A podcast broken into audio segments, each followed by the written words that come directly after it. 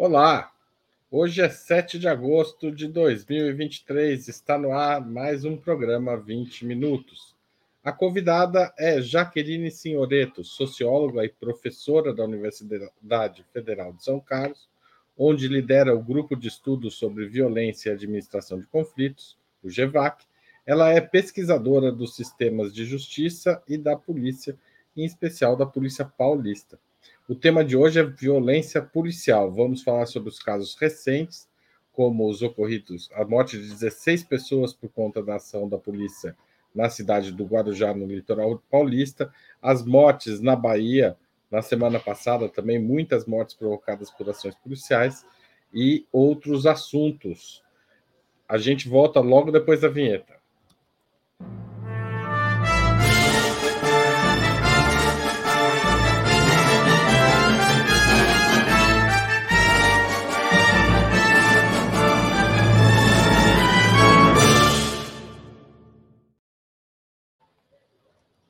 Bom dia, Jaqueline. Seja bem-vinda ao 20 Minutos. Obrigado por aceitar nosso convite. Bom dia, Haroldo. Eu que agradeço o convite. É um prazer estar aqui. Jaqueline, na semana passada, é, a ação policial da PM paulista resultou na morte de 16 pessoas no litoral de São Paulo. Esses números mostram o quê? Bom, é, esses números mostram uma situação muito preocupante, né? Porque além de São Paulo também, nos últimos dias é, teve operações com mortos, né? Na Bahia e no Rio, no Rio de Janeiro. Então significa que a situação é, transcende um pouco o cenário do Estado de São Paulo, mas no Estado de São Paulo tem uma clara relação é, com a política de segurança pública do governador Tarcísio e do secretário é, de segurança, que é o Guilherme Derrite, é, que é, são, enfim, históricos apoiadores né, de operações policiais é, com resultado morte. Né? Eles fazem disso é, um pouco da sua campanha política né, e de uma forma de promoção é, de, um, de, um, de um governo né, por uma polícia violenta, um governo pela morte, e isso é extremamente complicado, né? Porque quando a gente é, não controla né, as forças policiais e aceita esse tipo de coisa, a gente está, na verdade, enfraquecendo né, a segurança pública e criando uma situação de terror é, para a população civil. Agora, fatos como esse não vinham sendo comuns no estado de São Paulo. Né? Nesse sentido que você está chamando a atenção de que é uma é, é mais preocupante até do que, enfim, tem uma situação crônica no Rio e na Bahia de extrema violência policial, mas São Paulo parecia vir no sentido contrário, adoção de câmeras, etc. É, o que, é, por que que isso isso é preocupante? Assim, é, eu queria que você mostrasse esse cenário pós e o que pode vir por aí. Sim, São Paulo tinha conseguido implementar, né, e foi durante a, a, a pandemia, né, no começo da pandemia, São Paulo tinha né, uma, uma situação de letalidade policial muito alta, né, mas uma letalidade policial difusa, quer dizer, havia muitas mortes, né, não necessariamente nesse modelo de operações. E é, o governador João Dória, naquele momento, ele foi bastante pressionado, né, tanto por forças internas do seu partido, quanto é, por movimentos sociais, né, por é, bastante é, campanhas, inclusive na mídia, né, para é, é, reclamar, né, enfim, exigir uma mudança de postura. Né. E uh, o Dória precisou fazer um reposicionamento político né, em relação ao Bolsonaro por causa da pandemia, e isso favoreceu né, uma, um distanciamento dele em relação às pautas de segurança pública, em relação aos deputados bolsonaristas é, de São Paulo. Então, é, isso favoreceu muito que uma proposta da Polícia Militar do Estado de São Paulo, que já estava em estudo há oito anos, né, que era o programa Olho Vivo, a implementação das câmeras é, corporais no uniforme dos policiais, tivesse sido implementado. Né? Então, é, curiosamente, foi um governador que se elegeu com o discurso de apoio a violência policial, né? Mas isso saiu do controle dele e ele adotou, né? A, o programa Olho Vivo, que era um programa de, de controle da letalidade policial e também da morte de policiais em serviço, né? E esse programa foi muito bem sucedido, e ele foi muito bem sucedido porque ele foi desenvolvido pela própria Polícia Militar de São Paulo com um modelo né, que facilita e garante muito a supervisão e o controle, e depois, é, é, vamos dizer, um, uma ligação né, entre abusos filmados e a, a capacitação dos policiais. Né? Então, o programa Olho Vivo ele não é só colocar a câmera no uniforme, ele tem todo um, um modelo né, de gestão do trabalho policial e de redução dos riscos envolvidos em qualquer trabalho policial, tanto para os cidadãos quanto para os próprios profissionais da segurança pública. Então, ele é um modelo muito interessante, né? Porque ele envolve tudo isso, ele envolve a segurança do policial, a segurança né, dos cidadãos e também é, esse, esse retorno né, em termos de educação policial e atendimento de saúde para os policiais, e, enfim, é um programa muito mais complexo do que só a colocação das câmeras. E com isso, a gente teve um resultado né, de queda de 67% é, das mortes é, em, em, operações policiais, né? E também teve um resultado inesperado de redução é, da violência contra os policiais, né? Então, você teve também uma redução da morte dos policiais em serviço. Então, isso foi um saldo muito positivo, que teve muito apoio da corporação. Tanto que durante a campanha eleitoral, o candidato Tarcísio tentou várias vezes né, é, é, propor a, a extinção do programa e os próprios policiais não eram a favor, né? Eles eram a favor de continuar o programa. Mas agora esse programa está congelado, né? E, e Derrite Tarcísio não pretendem expandir esse programa. Ah, o grupo que entrou em ação no Guarujá estava usando câmeras? Eles deveriam estar usando, né? Porque a, as equipes da rota têm câmeras, né? Eu não sei se todas as equipes que estão envolvidas na Operação Escudo usam câmeras, porque, como eu falei, ele tinha sido implementado, né, e ele não estava expandido para todo o estado de São Paulo. Então, como foram deslocados muitos policiais nessa Operação Escudo, né, chega, chegou a ter 3 mil policiais envolvidos, né, é, todos os policiais da operação não estão usando câmeras. Mas o que é muito interessante é que as, os batalhões especiais, sim, eles portam já né, o modelo da câmera, e o Ministério Público já requisitou essa, essas imagens né, em relação às mortes que ocorreram no final de semana anterior, né? É, e a Polícia Civil também estava é, é requisitou essas imagens, né? e a polícia militar recusou a entrega. Mas a polícia militar pode recusar a entrega numa situação dessa? Eu acho que teoricamente não, né? Eu acho que, que ninguém pode recusar oferecer provas à polícia e ninguém pode recusar, principalmente oferecer provas ao Ministério Público, né? Eu acho que houve uma há uma ação aí é, deliberada, né, de dificultação das investigações policiais, né? Então, é um caso realmente muito grave, né? Porque quando você tem um órgão público que recusa atender, né, é, um, uma, uma investigação judicial, você tem uma situação aí institucionalmente muito complexa, né? E que, e que compromete, né? a, a própria possibilidade de fazer justiça nesse caso, né? Então é um caso todo complicado, como já foram outros, né? Então esse caso é, ele, ele segue o roteiro do mesmo caso é, das chacinas que, que houve em Osasco e Barueri há alguns anos atrás, né?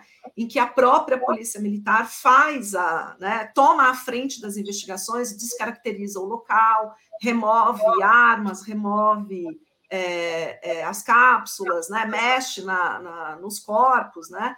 Então, isso dificulta a perícia, né? E faz com que, é, vamos dizer, o inquérito policial militar não chegue em lugar nenhum, né? E os inquéritos tocados pela Justiça Civil também não cheguem, porque eles não podem fazer uma perícia independente, né? Então, isso também é muito grave, né?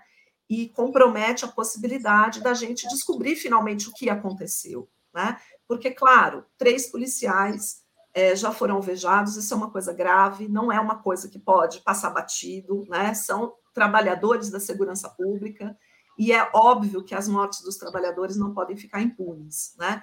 Porém, quando a gente não pode ter investigações isentas, né? A gente não tem como saber o que realmente né, esteve envolvido com é, confrontos e troca de tiros e o que é abuso. Né? Então, isso é muito importante. Quer dizer, a gente tem que diferenciar as situações de uso legítimo e necessário da força das situações de vingança né, e das situações de vigilantismo da polícia.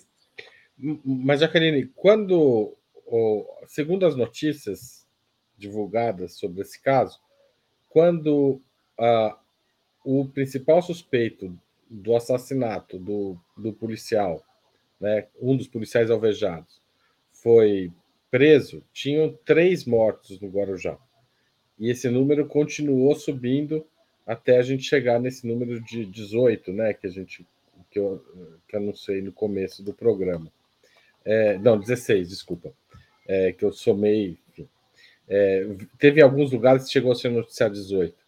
É, o que, que acontece 19 com. Desculpa, ah. 19 com o assassinato dos próprios policiais. Exato. É, como é que a operação não tinha que ter pelo menos parado ali, ou pelo menos mudado de intensidade neste momento? Pois é. Então, né?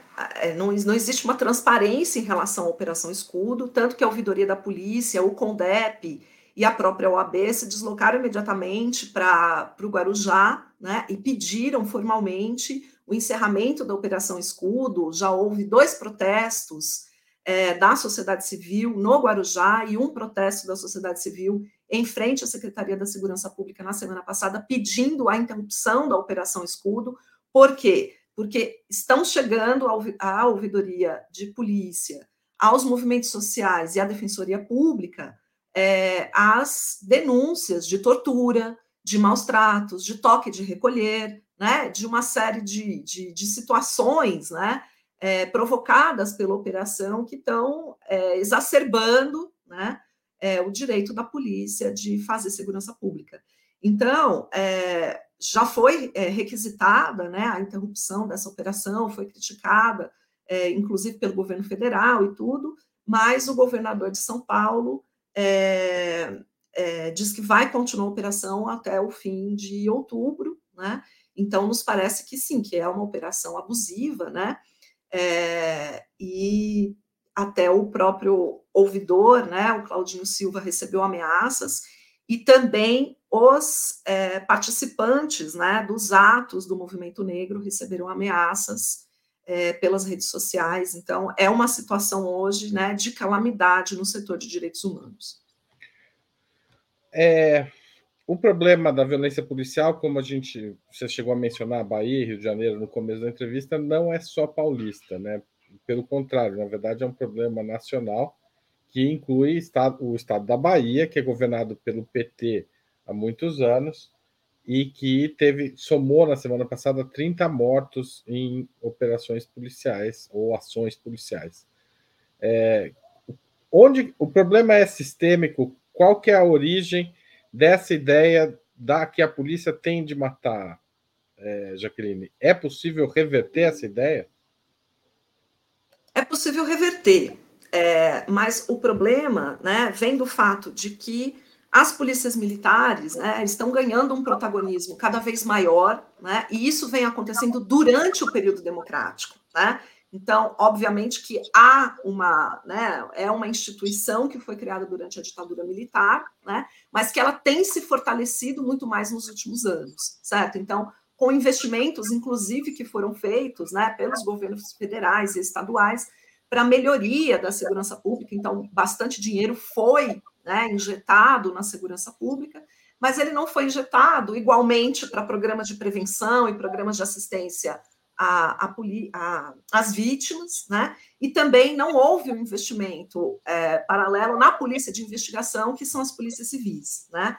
Basicamente, que o recurso, é, a maioria do recurso investido em segurança pública, que eu repito, não foi pequeno, né? Nos últimos 20 anos, ele foi direcionado para as polícias militares fazerem o policiamento ostensivo.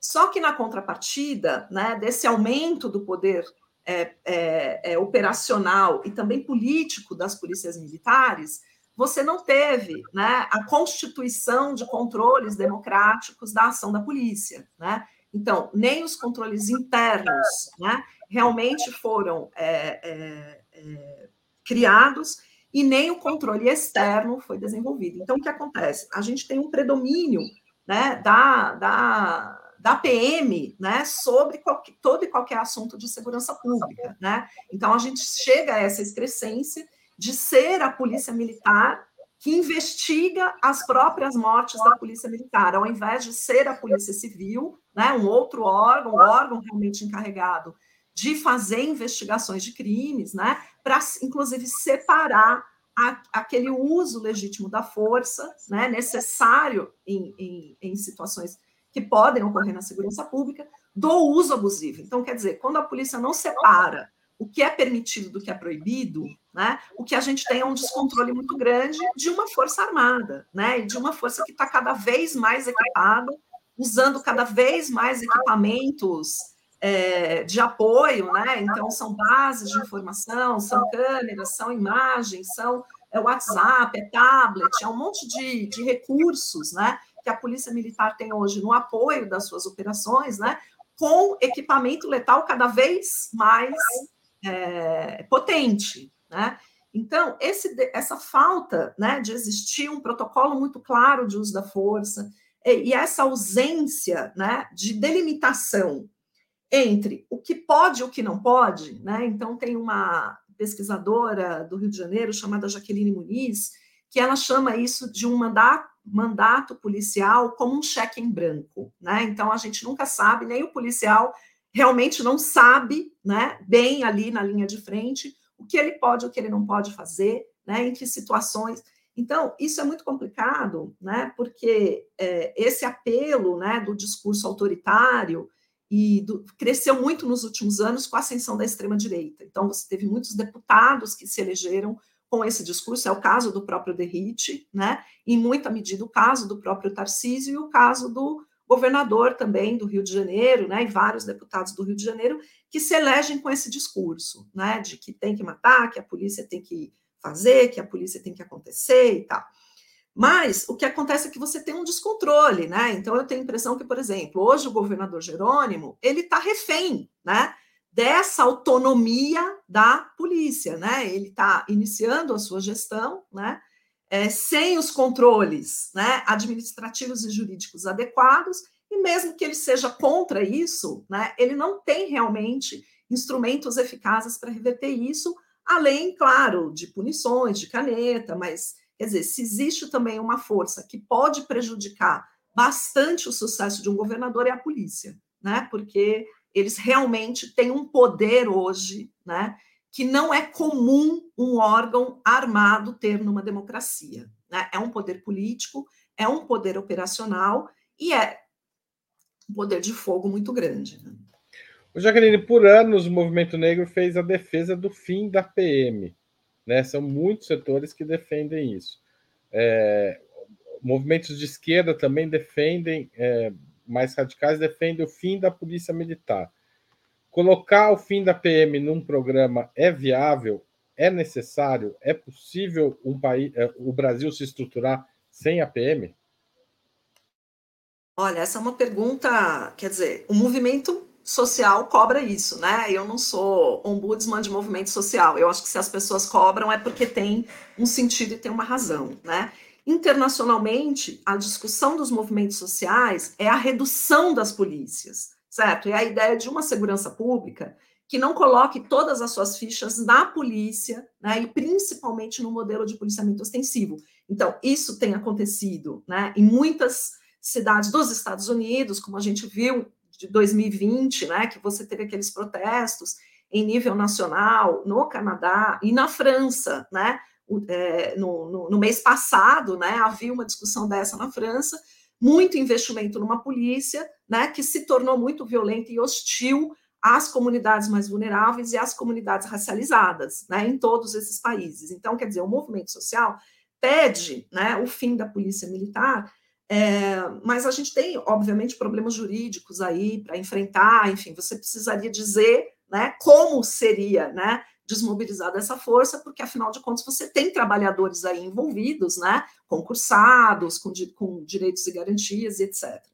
Então, o que a gente teria que pensar né, é um plano de como ir desmilitarizando a polícia né, e como ir é, vamos dizer, transportando esse contingente né, de um modelo de policiamento ostensivo, pautado no modelo de guerra, né, guerra ao crime, guerra às drogas, etc., e tramitando né, para um modelo de uma polícia cidadã. Né? Então, isso foi é, muito falado no começo é, dos anos 2000, vários governos tentaram, né, tanto o governo federal quanto os governos estaduais, implementar esses programas de segurança comunitária, de segurança cidadã, mas de fato nós tivemos, enfim, uma falta né, de mexer na estrutura institucional das polícias. Né? Então, só agora, só em 2018 foi possível aprovar a lei do SUSP, né? E ela não regulamenta, né? Essa questão de prestação de contas, de controle externo, ela não regulamenta é, o uso da força, né? E agora, em 2023, a gente é, está tramitando, né? No, no, na Câmara, agora já passou no Senado, está tramitando na Câmara a lei orgânica das PMs, né? E a sociedade civil não debateu essa lei, né? É, e, e é gravíssimo, porque a lei que está sendo discutida é uma lei proposta, né?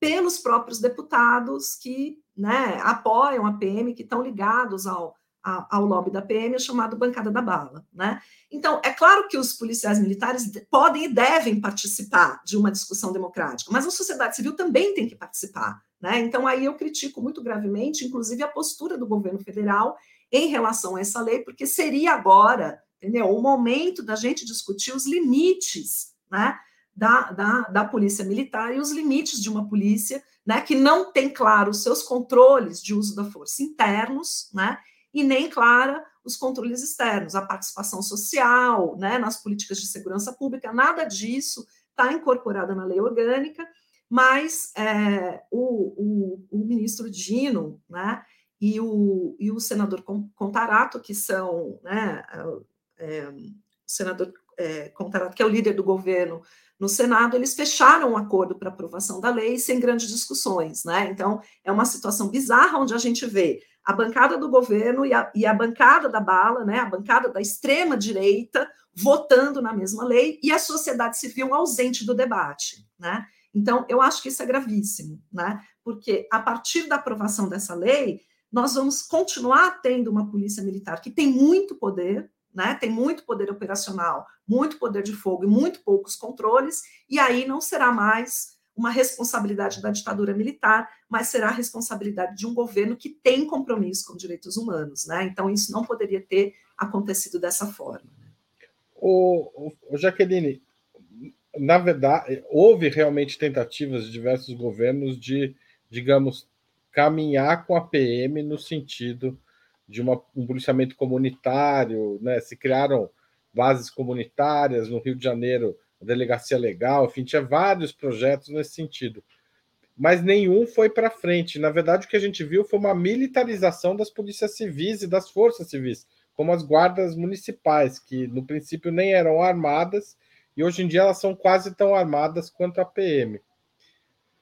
É, isso, isso, isso não é um indicador de que a, a, a digamos, a correlação de forças está muito negativa para querer é, fazer uma mudança, talvez por isso o governo esteja topando. Como é que é esse jogo? Como reverter esse jogo? Esse, no fundo, é o tema do, do debate de hoje, né? Como combater a violência policial então, sentido amplo, não só na PM. É. Então, a correlação de forças ela foi piorando ao longo do tempo. Eu acho que exatamente porque as forças progressistas se retiram do debate, né? Então, como que está tramitando uma lei orgânica, né? E ninguém está sabendo disso, ninguém está debatendo, e a gente não está tocando isso como uma pauta prioritária né, dos movimentos sociais, uma pauta prioritária dos deputados do governo e de esquerda e tal. Então, claro, a correlação de forças não é favorável, né? Mas eu acho que a atenção dos políticos está em outros lugares, né? Então, assim, todo o esforço do governo foi para aprovar a reforma tributária. Era necessária? Era, né? mas vamos dizer assim, com os anéis também se vão os dedos. Né? Então, isso é muito complicado, porque a esquerda, né, os governos progressistas no, no Brasil, né, eles têm deixado o debate sobre segurança pública no vácuo, eles têm deixado esse debate paulatinamente ser conquistado né, por é, é, a extrema, é, extrema direita, né, e a esquerda não tem se capacitado né, o suficiente para fazer esse debate. Então, quer dizer, os movimentos populares têm né, visões bastante concretas mas a, a, a, discussão dos movimentos populares de luta contra a violência policial, ela não se conecta né, com a política convencional. Né? Então, a gente viu isso, por exemplo, é, acontecer em muitos momentos, né, aonde essas, essas propostas de reformas né, é, foram esvaziadas pelos próprios governantes. Né? Então, eles acabam fechando acordo né? E não existe uma resistência muito grande né, das bancadas de esquerda para que esses acordos se fechem. Então, você me pergunta, como fazer? Né? Eu acho que a primeira coisa que a gente tem que ter é um tema estratégico. É um tema estratégico para a democracia, né? E esse tema não pode ser de segundo plano, ele não pode ser né, de segunda linha. A segunda coisa é que os investimentos em segurança pública eles não podem ser feitos só no policiamento ostensivo, né? Você falou aí, citou as experiências de polícia comunitária, né, que acabaram naufragando ao longo dos anos 2010, né?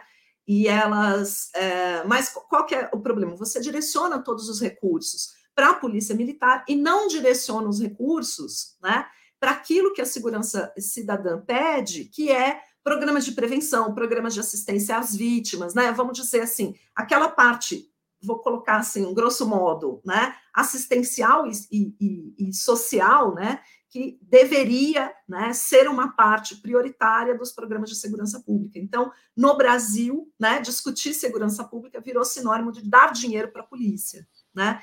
E aí, é, a, as polícias têm direcionado isso praticamente só para o policiamento ostensivo. Né? E não tem né, sido feito investimentos em, segura, em segurança pública numa concepção né, que a segurança pública é um direito humano, né, e que para proteger esse direito é preciso uma rede de serviços, certo? Uma rede de serviços especializados em prevenção da violência, em violência contra a mulher, em violência nas escolas, né? Então, o que a gente vê é uma fragilização, na verdade, da segurança como política pública e esse protagonismo da polícia, né, drenando todos os recursos e drenando toda a atenção, né, inclusive dos deputados, né, para fazer o, o, seu lobby né, e, e, disputar o seu filão é, de recursos. Mas, é, voltando à questão da, da, da, das polícias, é, hoje, qual seria uma pauta que mobilizaria tanto movimentos sociais quanto poderia mobilizar, por exemplo, uma bancada de esquerda no Congresso? O fim da PM, você acha que não? Ou você acha que pode ser? Olha, como transformar? Eu tô, tô criando um problema para você e você ah. que se vire para resolver. Mas assim, qual é a palavra de ordem que vai fazer esse assunto virar uma questão da esquerda? Porque todas as vezes que as pessoas ouvem que precisa controlar a polícia, a, a, as pessoas que não estão envolvidas nesses movimentos pensam, mas se controlar a polícia, piora a minha segurança. Ainda que a gente tenha diminuído o controle das polícias, e a segurança só tenha piorado nos últimos anos. Como, cri... como combater essa contra-intuição? Como fazer um combate contra-intuitivo desse? Depende de quem você está falando, né? É, a minha segurança né, vai melhorar equipando a polícia. Bom, você tem aí a, a divisão 50% 50% na sociedade brasileira, né? Porque as pesquisas que a gente tem sobre confiança na polícia, né? Inclusive Núcleo SUS da Violência soltou agora o resultado de um survey feito com crianças de 11 a 14 anos, né? E a gente sabe que as crianças negras, 60% delas, já foram abordadas pela polícia, né? Então elas não se sentem seguras perto da polícia, muito contrário, elas sentem e são crianças, né? Quer dizer, imagina o seu filho de 11 anos tomando batida da polícia, né? Então, essa é a, essa é a situação de segurança que a gente está encontrando hoje. Então, claro, tem muita discussão ideológica é, metida nesse assunto, né? Porque você tem uma classe média branca que se sente segura, mas na verdade não tem rota policiando os bairros, né? Se vamos dizer assim, nos municípios pequenos onde está o eleitor do Tarcísio, né? A polícia anda né, numa viatura muito simples, tem, né, não, não, exibe armamentos e tal. Então, vamos dizer assim, a, a, a, essa população que elege o Tarcísio, ela não conhece né, a polícia que o Tarcísio está equipando, porque essa polícia não está nos, nos municípios pequenos. Nos municípios pequenos, você tem uma polícia muito mais né, de, de, de, é, de, vamos dizer, um modelo comunitário, que dá bom dia para as pessoas, que faz muito poucas blitz, que faz poucas abordagens, né? E isso está muito mais concentrado nas grandes cidades, né, aonde as pessoas não votaram né, nesse modelo de policiamento. Então, você tem aí o problema político né, do Brasil, que você tem essa segmentação né, 50%, 50%, às vezes vai 51, 49, né? E desequilibra para um lado ou desequilibra para o outro. Mas eu sinto o seguinte: é, mexer com a questão é, constitucional da polícia militar, né? Eu acho que nesse momento a gente não tem correlação de forças para fazer isso. O que a gente tem, né? E aí o que une essas pautas é a pauta da desmilitarização, né? Só que a gente precisa dar um conteúdo, né? Um plano de ação a essa desmilitarização. Desmilitarizar não é tirar a arma do policial, não é tirar o emprego do policial, né? Então a primeira coisa que a gente precisa dizer é isso, né? É, e aí a gente vai conseguir começar a falar né, um discurso comum. É tornar, a, a inclusive, a, a, atuação do policial né, muito menos agressiva e muito menos hostil para ele mesmo. Hoje a polícia tem um, um, um, um grau de automutilação e de autoviolência, né, suicídios, que é muito maior do que em qualquer outra profissão. Os policiais hoje morrem muito mais por efeito da sua própria autoviolência, né, do que por agressões de terceiros. Então, a gente precisa né, encontrar um jeito de discutir isso com os próprios policiais. Né? Desmilitarizar a polícia é também dar o direito né, de voz e de palavra aos policiais, né, para que eles possam discutir segurança pública no outro nível, né? E é possível, né, a gente falar nos modelos de policiamento que acabaram sendo enterrados pelas cúpulas policiais nesses últimos, né, nos últimos anos, quer dizer, Há muitos policiais que querem trabalhar num policiamento comunitário, mas não existe esse programa, entendeu? Há muitos policiais que gostariam de fazer atendimentos com equipes multidisciplinares, né? Que é um grande exemplo, né, de redução da polícia que eu aprendi quando eu fiz pesquisa de campo no Canadá. Como eles estão fazendo? Eles não aboliram a polícia e nem estão demitindo os policiais, né? Mas eles estão criando frentes de atendimento multiprofissional, aonde a polícia faz parte de uma rede de serviços que vai atender ocorrências complexas, né? Então, pessoas que estão em surto, pessoas que estão, né, abuso de drogas. Então, vai lá uma equipe multiprofissional que entende desse assunto junto com a polícia para fazer uso da força se for necessário, né? Mas uma equipe multiprofissional tem um controle interno ali, né? Uma, uma forma, né? Já tem uma, uma discussão muito mais ampla sobre como vamos abordar esses problemas e agregando outras expertises. Então, essa pode ser uma saída né, para o fim de uma polícia militarizada, certo? A gente ter muito mais essa rede de serviços na segurança pública que não envolva só né, o policiamento ostensivo e o policiamento armado. Né? A gente precisaria reduzir o número de abordagens e melhorar a eficiência da polícia nisso. Né? Não precisa a polícia estar abordando tanta gente, né? abordando crianças de 11 anos, certo? A gente precisa de métodos muito mais eficientes de investigação, de desmobilização. Né? Ninguém precisa é, revidar a morte de uma pessoa, né, matando outras 16. Ninguém precisa fazer isso, né, fazer segurança pública trocando tiros. É possível o uso de, de inteligência e de investigação, mas as polícias civis foram sucateadas no Brasil inteiro nos últimos 20 anos. Né? Então, a polícia civil é a polícia que faz a investigação inteligente. Né? E hoje a PM é, reivindica né, poder fazer, poder ter a sua própria inteligência e poder fazer as suas investigações mas a PM faz investigação para aumentar a letalidade policial e não para diminuir. Né? Então, isso é, é uma coisa muito grave que a gente precisa retroceder. É essa militarização da segurança que tem que retroceder, certo? É um modo como a gente tem dado uma autonomia para a polícia militar trabalhar além dos limites né, do que se conhece em outros países do mundo. Né? Então, a polícia civil investigativa ela tem que ocupar mais espaço, né? É, os serviços de segurança pública, né? que envolvem prevenção, que envolvem atenção a jovens em vulnerabilidade, que envolvem é, violência contra a mulher, que envolvem segurança nas escolas. Esses serviços têm que ser multidisciplinares e tem que ter dinheiro revertido para esses serviços, né? E o dinheiro vai ter que sair de algum lugar, né? Ele vai ter que sair dos programas de segurança pública, né? Então esse é um embrólio que vai ter que ser enfrentado, né? E vai ter que ser enfrentado com o entendimento da população, né, de que isso hoje é uma prioridade estratégica para a democracia, né? Sem isso não tem como a gente ter democracia. Eu ainda queria falar uma coisa do Guarujá antes da gente seguir adiante nessa conversa. Porque hoje o governo do estado divulgou vários dados sobre a violência na cidade, dados de roubo, estupro, etc. E divulgou que a cidade é conhecida como pólvora do Atlântico e não mais como pérola do Atlântico, que era o apelido anterior.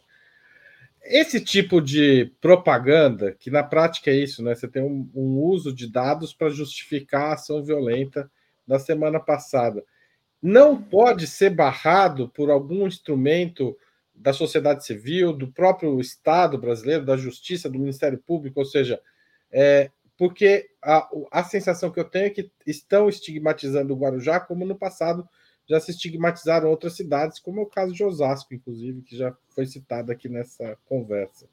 Ou Jardim Ângela, né? Então. Exato, é, Jardim Ângela mais recente, Osasco na época da ditadura. Isso essa é, é, é, a estigmatização, né? Agora, essa batalha dos dados é uma coisa complicada, né? Porque, assim, é, a própria confiabilidade de produção dos dados é, é, é, uma, é uma questão sensível na segurança pública, né? Então, é, quer dizer, a auditoria de pro, produção desses dados, né? Ela não é, não é muito clara, né? Então, já foi proposto uma lei, né, uma LAISP, Lei de Acesso à Informação sobre Segurança Pública, que regulamentava uma série de questões nesse aspecto, né, mas ela não chegou a ser aprovada, né? Então, veja, é, né, a, a, gente continua usando a lei de acesso à informação, mas no caso da segurança pública, você pode ter muitos dados colocados em sigilo, né? Você pode ter uma série de circunstâncias. Então, a sociedade civil hoje, ela tem bastante condição de monitorar os indicadores, né? Então, é, você tem hoje o Fórum Brasileiro de Segurança Pública, você tem uma organização como o IPEA, né? Você tem é, organizações hoje, né? O IPEA é governamental, mas vamos dizer, não diretamente vinculado ao executivo, né? Uma autonomia de, de recursos. Você tem as universidades que trabalham com essas informações, você tem redes, né? De ONGs que tentam é, produzir informação qualificada sobre segurança pública, né? Então, o melhor, vamos dizer assim, o melhor cenário que a gente tem hoje é o debate dos dados, né? Então, isso a gente consegue, né, hoje.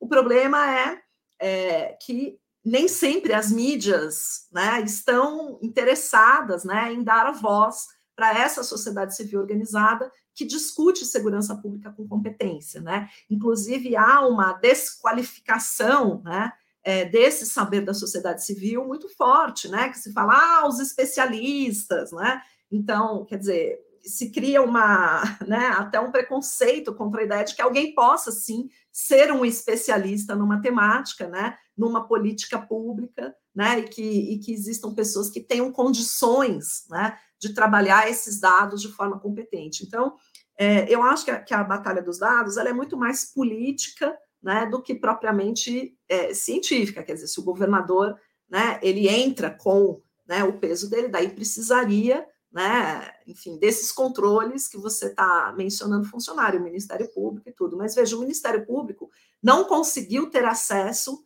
às imagens das câmeras numa situação claramente né, de, de, de, de, de fortes suspeitas de abuso policial, né? Como é que o Ministério Público vai, vai, entendeu? Controlar a fala do governador, enfim, me parece que o Ministério Público é, também se encontra numa posição, né, que ele também está hesitante em como agir, né, diante dessa nova forma, né? E, e me parece que, que nós temos aí uma questão que tem que ser debatida é no espaço público e na política mesmo, porque é o lugar, né, aonde ela está sendo feita, né? Tarcísio não está discutindo a cientificidade dos dados, né? Ele está fazendo política. Tá certo. Eu vou fazer um pequeno intervalo para pedir a vocês que apoiem o jornalismo de Ópera Mundi. Como vocês sabem, há seis formas para fazer isso. A primeira é uma assinatura solidária em operamundi.com.br apoio. A segunda é se tornar membro pagante de nosso canal no YouTube. A terceira é contribuir agora mesmo com um super chat ou um super sticker. Aliás, muito obrigado, Vitória Pureza, por seu super sticker logo no começo dessa live e por Andréa Moutinho, novo membro pagante do canal. Tá certo? A quinta forma é fazer um valeu demais se você estiver assistindo a um programa gravado. E a sexta é mandar um pix para apoia.operamundi.com.br. O jornalismo de Opera Mundi está comprometido com a verdade e depende do apoio de seus leitores e espectadores para se manter e se desenvolver. Escolha uma dessas formas que eu mencionei anteriormente e contribui contribua e se engaje na batalha democrática para fortalecer a imprensa independente. Debates como esse que a gente está fazendo aqui dependem do seu apoio. Então, agradeço a todo mundo que participar. Jaqueline, é, o governo federal foi eleito com um programa de segurança pública é, que, de certa forma, procura debater, entre outros assuntos, a questão da violência policial ele está sendo posto em prática? Olha, Haroldo, é, está, né? Sim e não, né? Obviamente mudou, né? Mudou completamente, né? O Ministério da Justiça e Segurança Pública em relação ao Bolsonaro para, né?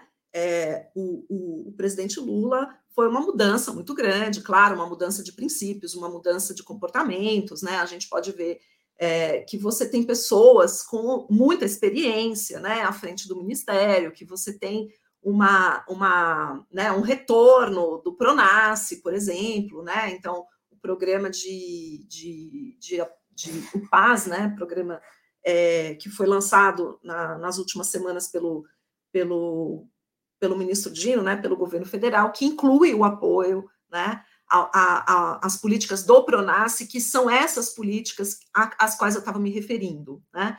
O problema é que o orçamento né, do Pronace ele não, ele não corresponde àquilo né, que, que a gente gostaria que fosse para sinalizar realmente uma mudança. Né? Então, isso depende dos estados aderirem, né? E historicamente a gente tem uma, uma situação de que o estado de São Paulo, né, que na época, veja como é, como o Brasil não é para principiantes.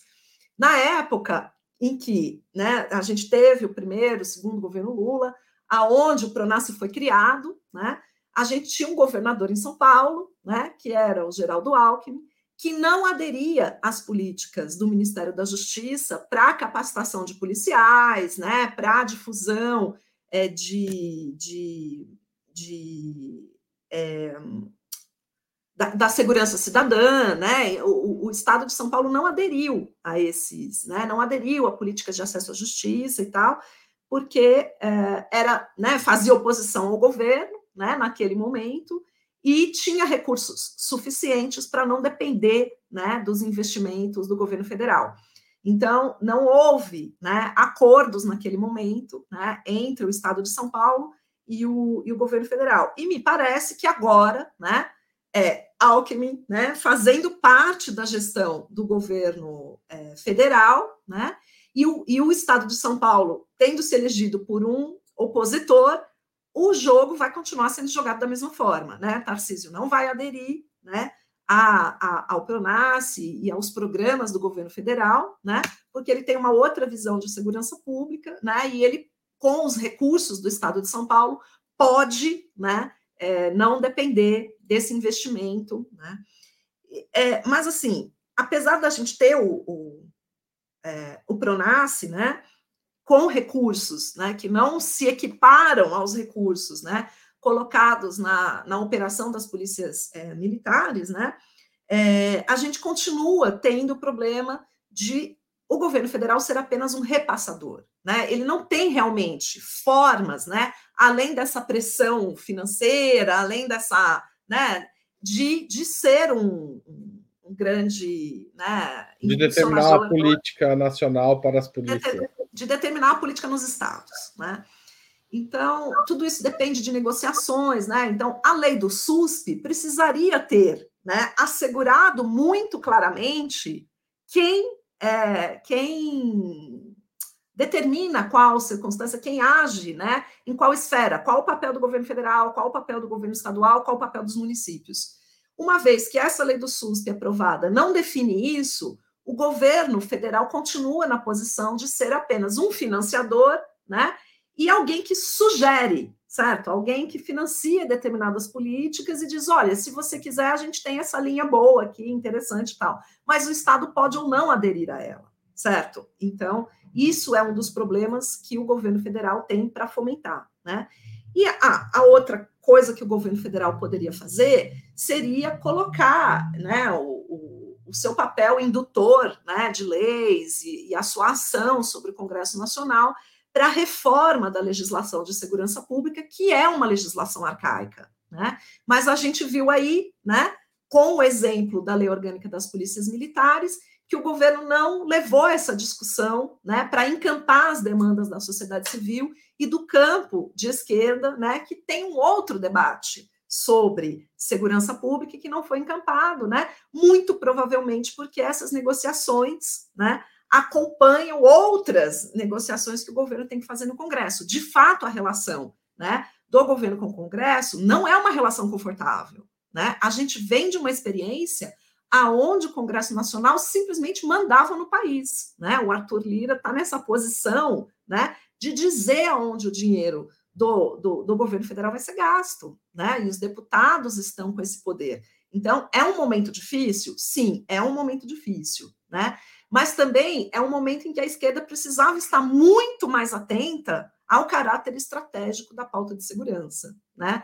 Não é possível a gente estar sempre rifando a pauta de segurança em nome de outras prioridades, né? E isso nos foi o que foi feito nos últimos 30 anos, né? Ah, a gente precisa aprovar tal coisa, então vamos deixar a segurança para um outro momento, né?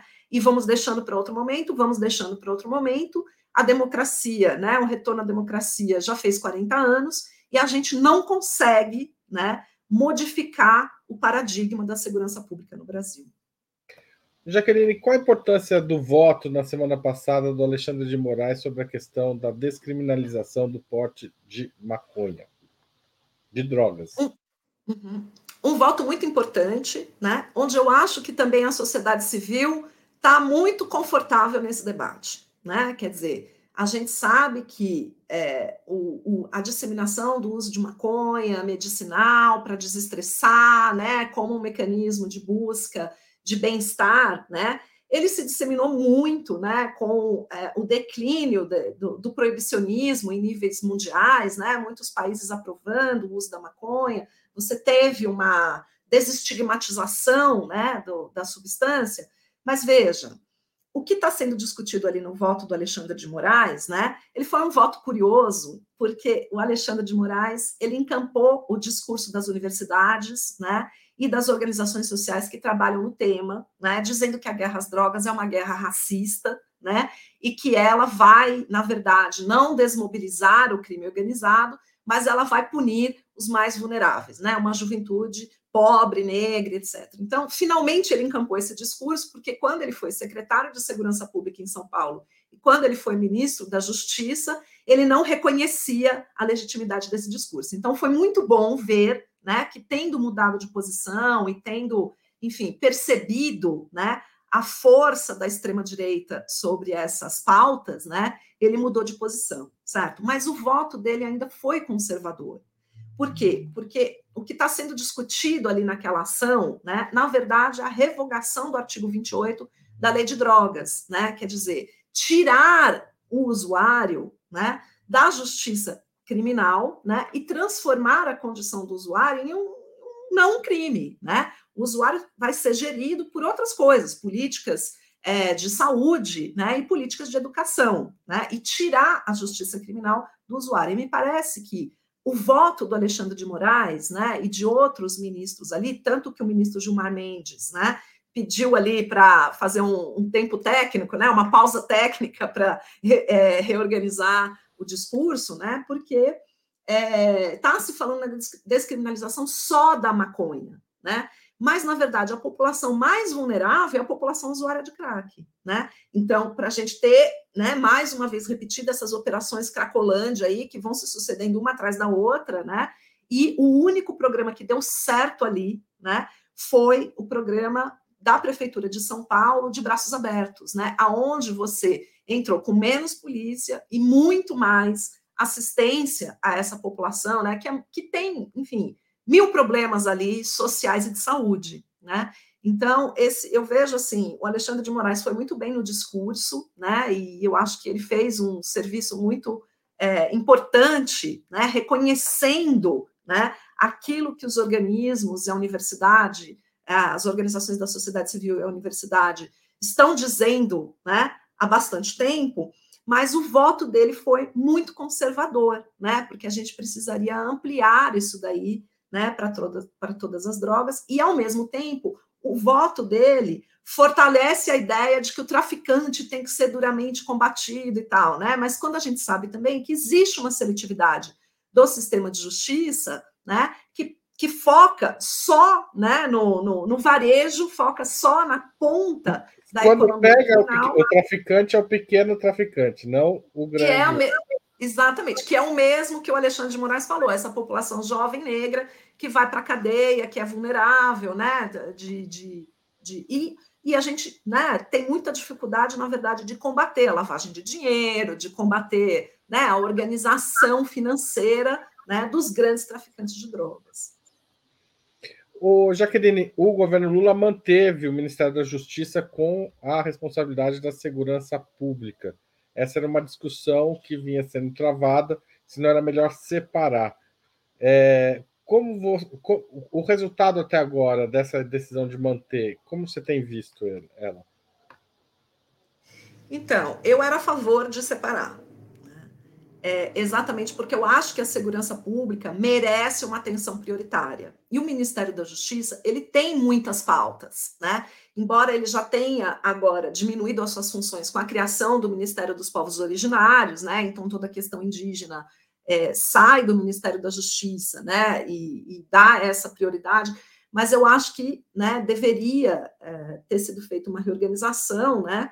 E, e a área de segurança pública né, estar é, como política, a gestão das políticas de segurança pública, né, não precisaria nem trazer a Polícia Federal para o Ministério da Segurança Pública, mas que trouxesse esse papel de articulação né, entre as diferentes esferas e setores. Quer dizer, você precisa de um ministro que esteja o tempo todo né, negociando essas pautas com é, os demais entes da federação, com o Congresso Nacional, inteiramente focado para isso e principalmente você precisa desse recurso na prevenção, né?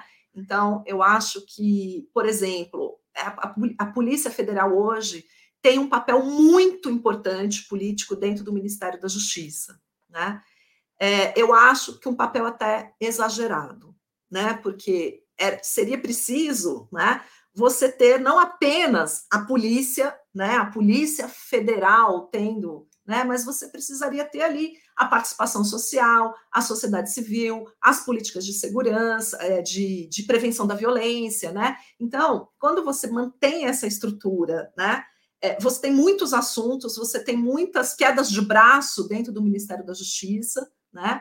E acaba que o Ministério da Justiça ainda continua, né, com um discurso muito é, voltado para a polícia, né? Então você pode ver que, claro, o ministro Dino tem enfrentado é, crises né, políticas e de segurança pública muito sérias. Né? O 8 de janeiro foi uma coisa, né, enfim, totalmente né, inesperada, uma tentativa de golpe de Estado. Então, claro que quando a gente está diante de uma discussão como essa, né, é, é, preciso falar em punição, em enfrentamento, a polícia tem um papel a desempenhar sobre isso e tal. Mas é, eu, eu, vejo né, o foco dos discursos do, do, do, ministro Dino muito pautado em punição, em polícia, né, e muito pouco pautado nessa segurança cidadã, né, do cidadão comum que precisa. Então, o fato das instituições terem sido atacadas, né, e de precisar de um grande esforço policial para, né, é, vamos dizer, desorganizar esses grupos golpistas e desorganizar essa violência política, né, ele é necessário, mas se o ministro está né, dando a energia dele para isso, é óbvio né, que essa articulação para a segurança cidadã ela ela está menos relevante, né? Embora você tenha ali essa coisa do Pronace, mas o Pronace não tem seus próprios recursos. Isso é importante de ser dito, né? O Pronace está numa assessoria do ministro, né? E ele não é ordenador de despesas, né? Então isso é uma coisa muito séria. É, o Pronace é extremamente bem representado, né? Pela Tamires. É, que é uma pessoa muito comprometida, que tem uma visão de segurança pública, né, formada no movimento social e no movimento negro, mas ela não assina o cheque, certo? Então, esse é um problema, porque o papel dela é mais de ser uma articuladora, né? Mas ela não fala em nome do ministro, o ministro fala em seu nome próprio, né? Então, eu imagino, né, que o Ministério de Segurança Pública teria que ter um ministro, né, só para fazer essa costura do SUSP e essa articulação política. Tamir Sampaio, né? Que tá no... Tamir Sampaio, exatamente. O, o, Jaqueline, é, sobre e qual pode ser o papel do Ministério dos Direitos Humanos para puxar essa questão? Né? A gente tocou na questão racial, que é uma prioridade do ministro Silvio Almeida, né? E, e evidentemente necessária, mas é, é, como ele não teria condições de articular é, pressões no sentido de assim o, o Ministério dos Direitos Humanos ser uma espécie de puxador do tema da, do controle da violência policial?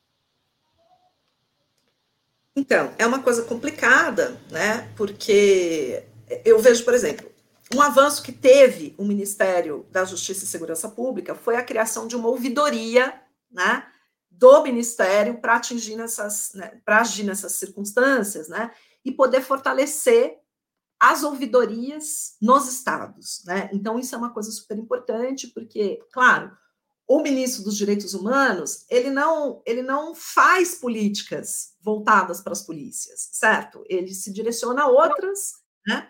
É, então é, a ministra Aniele e o ministro Silvio eles têm participado do debate sobre a necessidade de combater o racismo, de combater o racismo institucional das polícias e tal mas eles não ordenam despesas nessa, nessa linha, entendeu? Então, o ordenador de despesas é o Ministério da, da, da Justiça e Segurança Pública. Por isso que, que eu digo para você, eu acharia mais interessante ter um Ministério da Segurança Pública conectado com o Ministério de Direitos Humanos, né, do que você ter três ministérios, do que você ter dois ministérios e nenhum deles, né, realmente tem a segurança pública como seu foco principal, né? Então, para mim, falta isso, entendeu? Que claro, porque ter o, um ter um caixa próprio de segurança pública, digamos assim, é, permitiria ter ainda mais um papel de orientação das polícias estaduais, certo?